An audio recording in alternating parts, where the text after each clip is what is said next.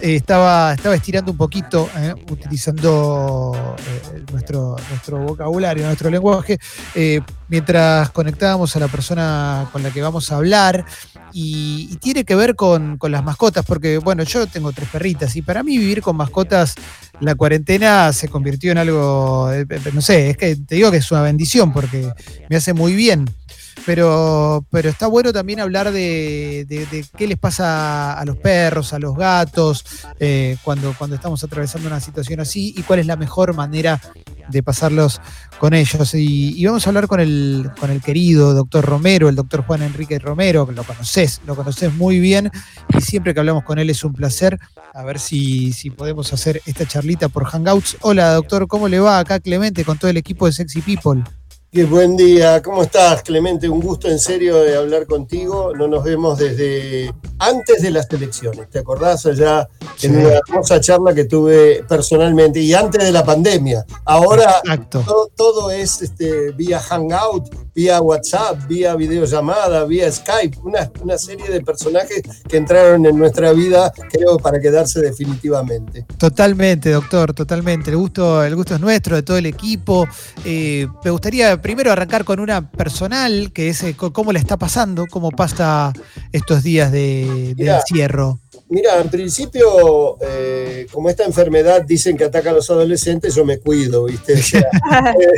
Eh, pero no, en serio, estoy hace, salí desde el último mes una sola vez para darme la vacuna antigripal y antineumónica. Yo tengo la suerte, soy un privilegiado, tengo una casa que tiene mi oficina atrás, tiene varias habitaciones, tiene un parque y un patio, tengo cinco perros, tengo la posibilidad de que nosotros con mi mujer estemos en distintos ambientes y además tengo la posibilidad de hacer teletrabajo. Bien. Hoy eh, he salido en dos canales para los cuales trabajo y además hago teleconsulta y estoy en contacto directo con, mira, de hecho, Clemente, hace, la semana pasada hice 15 cortitos para Nat Geo, para National Geographic, eh, desde con, con un buen celular, con un buen micrófono y desde el jardín de mi casa. Eso es un privilegio que tengo que permite soportar este encierro, esta imposibilidad de contacto social, armando una buena agenda de trabajo, que la tengo, y por supuesto ya ordené la biblioteca por orden alfabético y por dirección postal de cada autor, que, que, como tengo tiempo que sobra, que es el tiempo de traslado, pude averiguarla. Así que si vos tenés alguna dirección postal de alguno de los autores que yo tenga, pásamela y yo lo, reordeno. Yo creo que ya le estoy envidiando la cuarentena al doctor Romero, ¿eh? por lo que nos está contando, porque está, es una linda cuarentena, claramente. Claro, claro sí. O sea, no, no, no, bajo ningún punto de vista, Clemente, me quejo. Eh, yo tengo eh, una hermosa parrillita y una mesa eh, con pérgola. Eh, los domingos ya decidimos con mi mujer siempre, antes no tenía el tiempo del asadito, digamos, porque de repente nos íbamos, a, yo tengo una chacrita afuera, nos íbamos a la chacrita afuera, que sí la extraño, eh, extraño mis frutales y extraño, tengo un burro allá que lo extraño muchísimo porque hace poquito que, no me lo regalaron eh, y, este, y no, no, he podido tomar contacto con él prácticamente. Pero en casa hacemos esta historia. Ahora, por ejemplo, el próximo domingo tenemos programado encender el fuego, pero hacer pizza amasada a la parrilla. Entonces, todo eso es una actividad relajante. Yo soy absolutamente un privilegiado y lo sostengo. Eh, pensar en una persona que esté en una villa de emergencia, en una casilla, seis personas conviviendo, ¿no? Bajo ningún punto de vista, yo no me puedo quejar. Sería eh, muy malo de mi parte quejarme. En principio nos cuidamos, tratamos de protegernos, ya em, em, empezamos ayer con los tapabocas por si tenemos que salir, pero bajo ningún punto de vista me quejo. Mi, yo tengo la posibilidad de quedarme en casa, eh, hay, hay, deliveries, tratamos de no salir a comprar, sino de que comprar por internet o por teléfono y que nos lo traigan. Hay dos o tres comercios de proximidad, farmacia, hasta ferretería de proximidad tenemos. Bien. Cuelga cuadros que nunca colgaría, ¿viste? Sí, sí, sí, está clarísimo. Olvídate, todo eso son tareas pendientes para la semana que empieza eh, en cuanto a colgar cuadros, ¿viste? Le, empezás a mirar alrededor y decís, acá falta una cosa, acá sobra otra. Eh, nada, eh, hay mucha tarea y yo creo que en serio ahora los mayores de 65 años, como es nuestro caso, vamos a tener un aislamiento social. Yo lo dije el primer día y me miraban todos con cara escéptica. Vamos a tener un aislamiento social hasta octubre cómodo. ¿eh? El, resto, el, resto, no, pero nosotros sí, y está bien que así sea. Mirá, yo me siento, vos lo sabés, sabés cuál es mi pensamiento ideológico, pero siento orgulloso de Alberto, cómo tomó el timón y cómo decidió eh, ponerse la pandemia al hombro y ejecutar el poder. Y a mí me encanta cuando dice, a mí me dieron el poder democráticamente y yo voy a aplicar el poder cuando tenga que aplicarlo. Y me parece genial porque este es un presidente presente. No me quiero imaginar otra circunstancia porque realmente eh, sería terrible, ¿no? no, no, la imaginemos, doctor, no, no, imaginemos esa otra circunstancia. sería una pesadilla. Eh, doctor, hablemos un poco de, nuestros amigos peludos. No hablo de mí particularmente, sino de los de cuatro patas. Y, me gustaría preguntarle si, perros y gatos pueden atravesar algún tipo de cambio de, personalidad, les puede pasar algo, les puede afectar esta situación de, estar encerrados con nosotros y, demás. Eh, vos pensás que los perros son rituales, rutinarios y habituales. Eh, en un capítulo de mi último libro que se llama Hola Señor Perro, eh, el libro para leer en, tiempo de aislamiento. Lo cierto es que, ¿por qué digo rituales? ¿Qué es un rito? Un rito es una sucesión de hechos que siempre ocurre en la misma secuencia, con la misma duración y de la misma forma. los perros son rituales. Si vos te vas a las 9 de la mañana todos los días y lo primero que haces es agarrar la llave, después te, metes la llave en la cerradura, pero después te pones la campera, el día que te pones la campera primero y después pones la llave en la cerradura, algo pasa en la cabeza del perro que no construiste el rito como corresponde. Claro. Entonces, ese ritual después se transforma en una rutina. Eh, se repite varias veces en el tiempo y finalmente se transforma en un hábito como andar en bicicleta. Es decir, el perro sabe que cuando agarras la llave sigue que te pones la campera y sigue que te vas a la misma hora de lunes a viernes. Ahora apareció un sábado o un domingo o un, un sabadingo, que es una mezcla de sábado y domingo, eh, eh, en la cuarentena o en el aislamiento, que todos los días estás con el perro y nunca salís o salís menos que antes. Entonces, eso sí lo afecta. Eh, digamos, lo afecta por un lado positivamente, porque hablamos de un perro o de un gato, cualquiera de los dos quiere estar en contacto con vos, necesita estar en contacto físico, emocional, visual y olfativo, pero va a venir un problema cuando todo vuelva a la normalidad y va a haber que hacer una desadaptación. Ahora los perros están felices y vos fíjate que me pasa, yo tengo cinco perros. Sí. Y eh, lo que noto es que ladran mucho más que antes.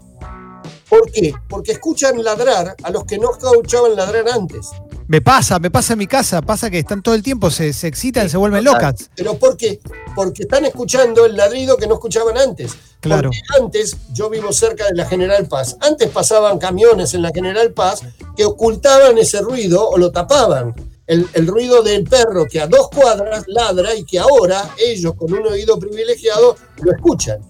Y entonces, ni te cuento cuando pasa un perro por enfrente, que es raro, o cuando de repente se para un auto en la puerta de mi casa, para ellos esto, era la habitualidad. Pero el cambio sustancial que ha habido es, primero, hay más pájaros.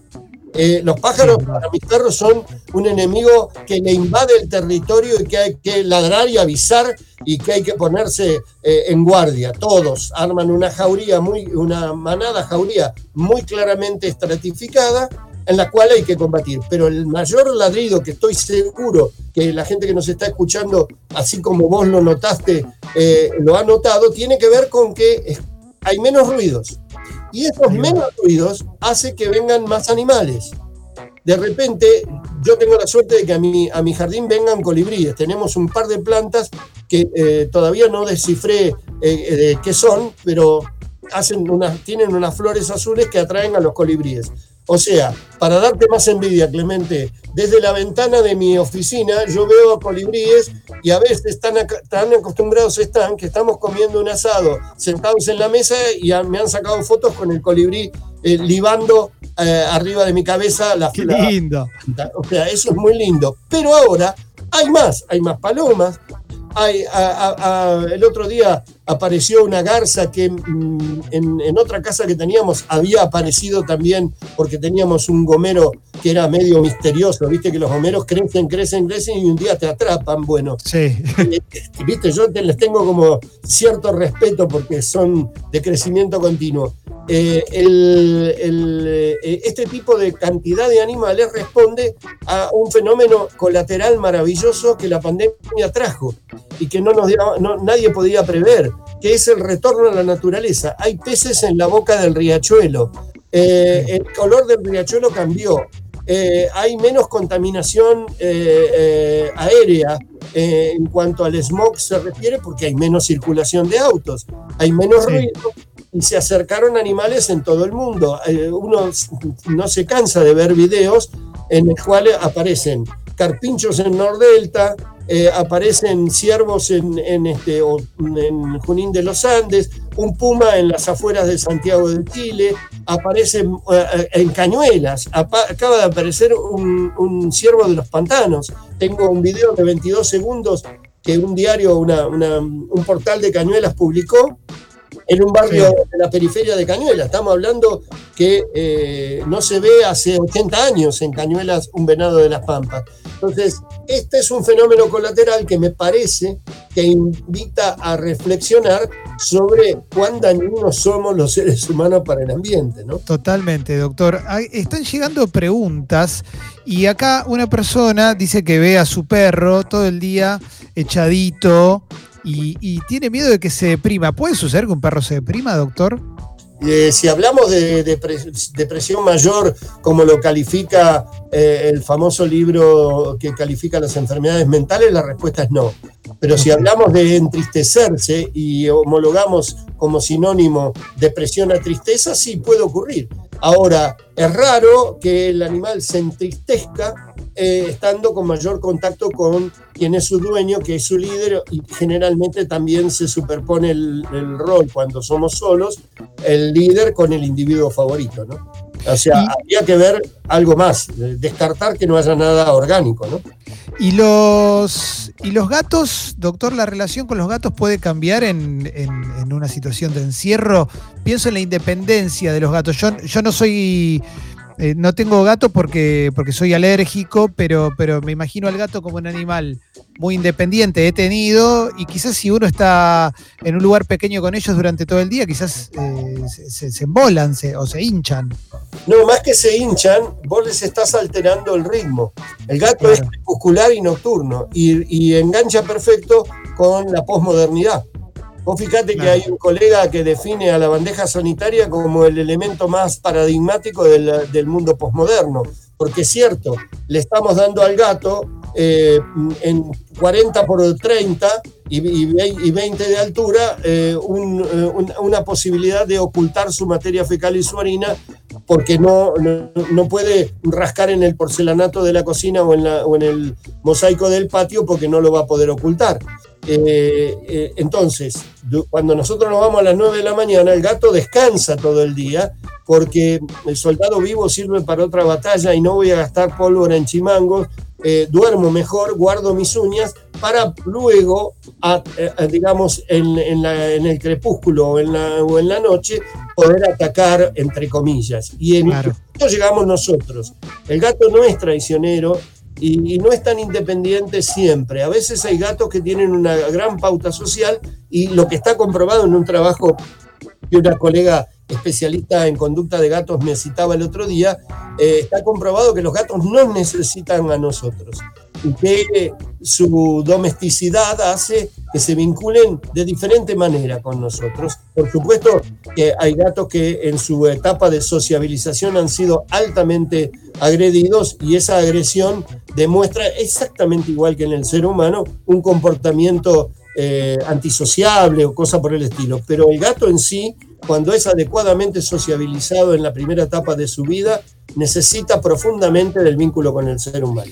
Hay, hay un montón de mensajes que empiezan a llegar. Si recién prendés la radio es el doctor Romero que está hablando con nosotros de, las mascotas en esta época de cuarentena, también de los humanos, por supuesto. Doctor, llegaron varios mensajes de, personas que tienen perros y tienen gatos y que dicen que empezaron a pelearse entre ellos a partir de esta situación. ¿Es normal esto?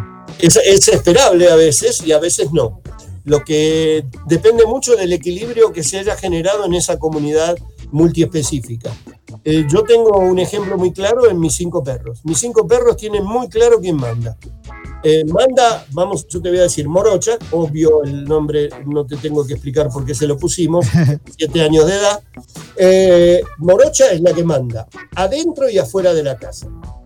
le sigue Inti, que es la perra pila, sin pelo, le siguen sus dos hijos, ¿eh? que uno con pelo y otro sin pelo, y terminalmente queda el más viejo de todos, que es un épsilon. ¿Qué significa épsilon? Último orejón del tarro. Es el perro que te muerde cuando te vas de la casa y es el primer perro que ladra cuando alguien está en la puerta. Ese es el avisador y el garronero.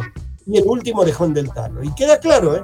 Solo se defiende cuando le invaden su almohadón o alguno, como tiene el pelo largo, o alguno de los otros que son cachorrones quiere jugar con el pelo porque lo ve moverse y piensa que es independiente de la persona o del, individuo. Eh, pero ahí queda claro y no se alteró esa estructura. ¿eh? Claro. Para nada, para nada. En todo caso, se pelean un poquito más porque están más tiempo juntos, digamos, y, todos estamos acá. Ojo, yo tengo tres días por semana habitualmente de estar en casa y tengo dos, otros tres, digamos, de los laborales, incluido medio domingo, que salgo o salía en los tiempos allá lejos cuando teníamos la posibilidad de movilizarnos.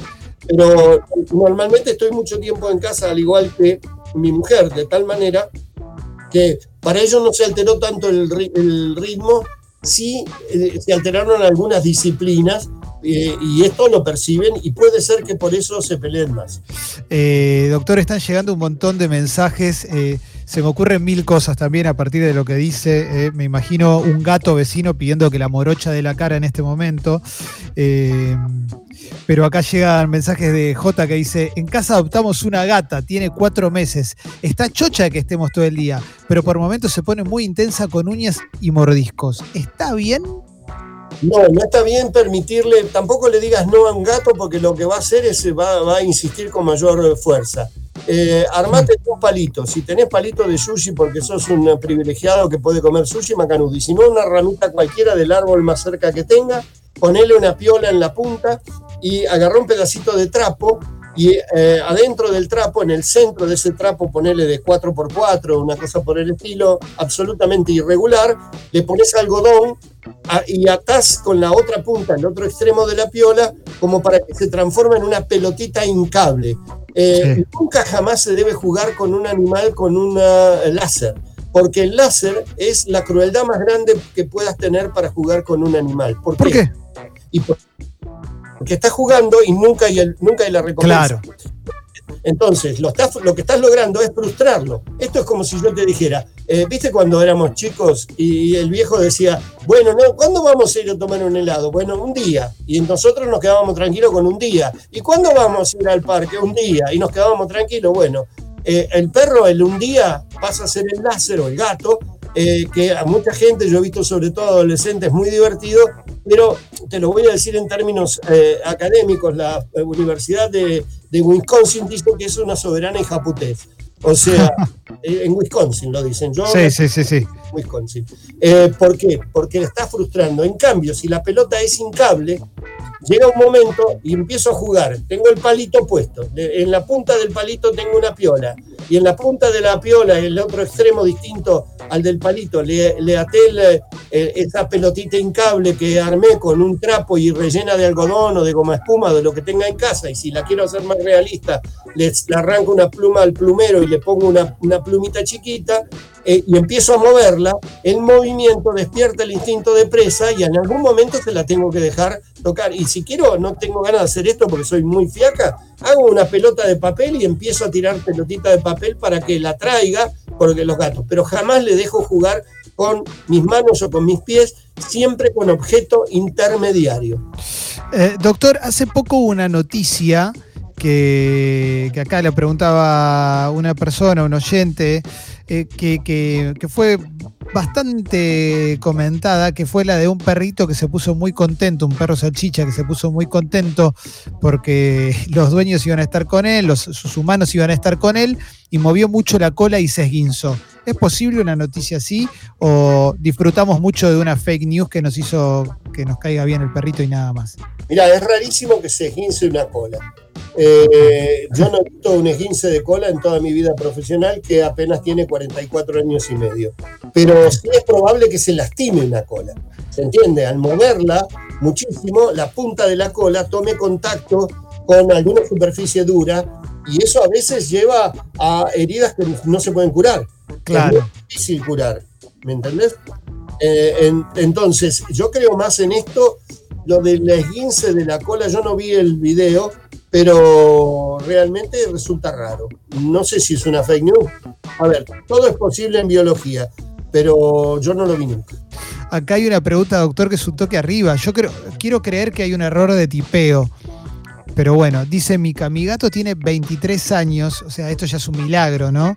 Eh, he, tenido, mi mamá tuvo un gato que vivió 22 años. Fa, bueno, dice, es a Messi está ciego, está castrado, pero notamos que está haciendo pisa dentro de la casa como marcando territorio. ¿Es normal? No, lo que ocurre es que está teniendo lo que se llama el síndrome de disfunción cognitiva felina, lo que sería la demencia senil o el Alzheimer de los gatos. Claro. Y, y se olvida de lo que normalmente era su rutina. De la misma manera que cuando nos agarra la chiripiorca o el franco deterioro, que es el Sí. italiano es del alemán, eh, eh, entonces nos emprendemos y decimos, ¿vos quién sos? Eh, cancela, ah, el de la radio, ¿viste? Cuando Claro. ya hacemos avisar en casa, pero lo que lo cierto es que a ellos les pasa de esta manera. Eh, mi especialidad es la gerontología y esto es una habitualidad en muchos perros y muchos gatos, sobre todo a esas edades absolutamente inusuales. El gato de mayor edad registrado por el famoso Guinness eh, tiene eh, 32 años, tuvo 32 años, pero yo he visto, como te, digo, el gato más longevo que ha atendido, 22 años, dos gatos, los dos blancos insólitamente, y uno estuvo paralítico la mitad de su vida, no me voy a olvidar nunca porque el dueño se llamaba Romero de apellido, y el Sí. otro, mirá vos, insólitamente mi vieja no se llamaba Romero obviamente de apellido, sino de Simone, pero también tuvo ese gato 22 años y murió de, de la mayoría de las causas por las que muere el gato a esa edad, que es insuficiencia renal, el riñón llega a un momento donde Claro. no puede filtrar y eh, también tenía serios deterioros en el última, la última etapa. Eh, yo iría por ese lado y hay hoy en día tratamiento para esa demencia senil con bastante buen éxito. Bien, bien, bien. Eh, está buenísimo lo que está pasando. Siempre que hablamos con el doctor Romero llegan un montón de preguntas, un montón de gente se prende. Eh, está, la verdad, doctor, me encanta hablar con usted. eh, Es re me lindo esto. encanta, Clemente, me encanta en serio estar con ustedes porque además, eh, eh, digamos, sabes todo lo que admiro el emprendimiento que han realizado de autogestión que me parece maravilloso. Muchas gracias, doctor. Acá tengo más. eh. Acá dice Agostina. Mi gato empezó a chupar todo plástico que encuentre desde la cuarentena. Bolsas, envoltorios. ¿Esto puede ser un comportamiento por estrés? Sí, eso se llama estereotipia. O eh, las estereotipias, ¿sabes qué son? Cuando en los terribles zoológicos un, un, este, león o un tigre está encerrado en una jaula y va de un lado a otro, de un lado Sí. a otro. O, o el elefante empieza a mover una mano y una mano y otra mano y empieza a bambolearse. Bueno, todos esos son comportamientos sin sentido, sin objetivo. Todo comportamiento tiene un estímulo, es decir, vos llamás al perro para comer o hiciste el ritual, me pasa a mí en casa. A la mañana hay un ritual donde los perros que estaban afuera entran, nos saludan, eh, hacemos todo el saludo y luego aparece el ritual de prepararles la comida. Cada uno sabe a qué hora come y dónde come. Entonces se respeta perfectamente y, y aparece un estímulo que es meter la, la- la- la comida en el lugar que va, en el cacharro donde vamos a llevar y, desencadena una conducta que es voy hasta el lugar de la comida porque ahí va a estar la comida. Tiene un sentido la, eh, el estímulo y, y la reacción tienen un sentido y tienen una meta o un objetivo. ¿Qué meta tiene eh, el chupar plástico? Ninguno. ¿Qué meta tiene el comer lana como comen algunos este, gatos? Ninguno. ¿Qué meta tiene eh, ir de un lado a la otra a la pared en el, en el león o en el tigre encerrado? Ninguno. Pero sí es una reacción a una modificación del ambiente, que es lo que le ha pasado a esto. existe una experta en conducta eh, de gatos que se llama Jimena Mangas con J, que eh, si yo mal no recuerdo es arroba Jimena-mangas, su, su este, Instagram, y es una capa, en serio, vale la pena consultarla también por este caso, aunque también tiene soluciones médicas, digamos, ¿no? Puras. Eh, doctor, acá llega una pregunta de, Facundo, ¿sí? y tiene que ver con una serie que se puso muy de moda, que está en Netflix, que, es muy comentada, que es la del Rey Tigre. No sé si la vio, la de un tipo que tenía un montón de tigres en cautiverio en Estados Unidos. Eh, ¿qué, ¿qué, les pareció? ¿Qué piensa eso de, esos personajes que, eh, que en Estados Unidos se ve que hay muchos que quieren tener tigres, leopardos, panteras en cautiverio? Mira, yo te lo puedo contestar con una frase que eh, hace que pertenezca a un círculo eh, de difícil conexión a veces social con todo el mundo. Eh, para mí los animales silvestres sin dueño, los animales domésticos de compañía con dueño responsable. estas este, cosas absolutamente extravagantes de entender, hay una serie que se pasa también por distintos canales, eh, el hombre que convive con los lobos. Y si esto tiene un objetivo eh, de investigación científica para recuperar a la naturaleza, la verdad que no tiene ningún sentido, más allá de, mira, vos fíjate que vivimos en un país tan terrible a veces y con mensajes tan crueles, que había un programa en un canal de televisión abierta que se llamaba Safari Safari Club, a las 5 de la tarde, el, que el conductor era un traficante de fauna que mataba leones cuando crecían porque no eran aptos para la televisión. ¿Estamos de acuerdo? Sí, terrible. No te voy a decir el nombre, pero el apellido empezaba con Kut y terminaba con Ini. Entonces, esto, esto lo viví yo en carne propia. Tuvimos un debate televisivo y en en la playa de estacionamiento me confesó esta conducta que me pareció aborrecible y todo terminó en su vida con la muerte de una persona que había matado el elefante y aquel chiquito que le comió un brazo el oso. Y luego todo esto se coronó con la muerte de un chimpancé matado por una 45 en un estudio de Palermo cuando se estaba filmando un este, comercial. A partir de ahí se acabó la fosa. Pero lo que yo digo es, eh, vos fijate qué, qué mensajes a veces da la televisión, ¿no? Y entonces él decía que este tigre es bonito porque hay tigre bonito y tigre malito. El tigre es un predador, qué bonito ni malito.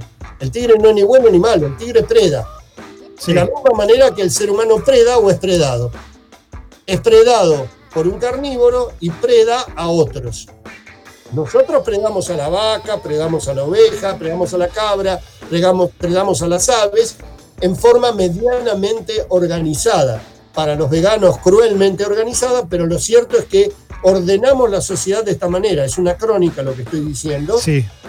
Cuando éramos cazadores recolectores, cada uno de nosotros salía a la mañana a recolectar lo que quería comer y a cazar si podía o a pescar si podía. Ahora delegamos las funciones. El que recolecta es el verdulero, el que recolecta es el señor de la dietética que recolecta las semillas y el, que, el que caza y mata será el matarife o el carnicero o, la granja o lo que fuere, y el que roba, le según dicen los eh, veganos puros, le roba la leche a la vaca, es el señor de, las empresas que, que reciben la leche o del tambo y así sucesivamente. Pero esa es la verdad de la milanesa en la sociedad actual. Doctor, eh, la verdad que fue un placer hablar con usted. Eh. ojalá que esto termine pronto, que nos podamos volver a cruzar y, encontrarnos en un estudio nuevamente. Siempre, siempre está buenísimo escucharlo. Bueno, gracias, Clemente. Yo, eh, materia dispuesta, hoy aprendí una cosa nueva, cómo se usa el Hangout.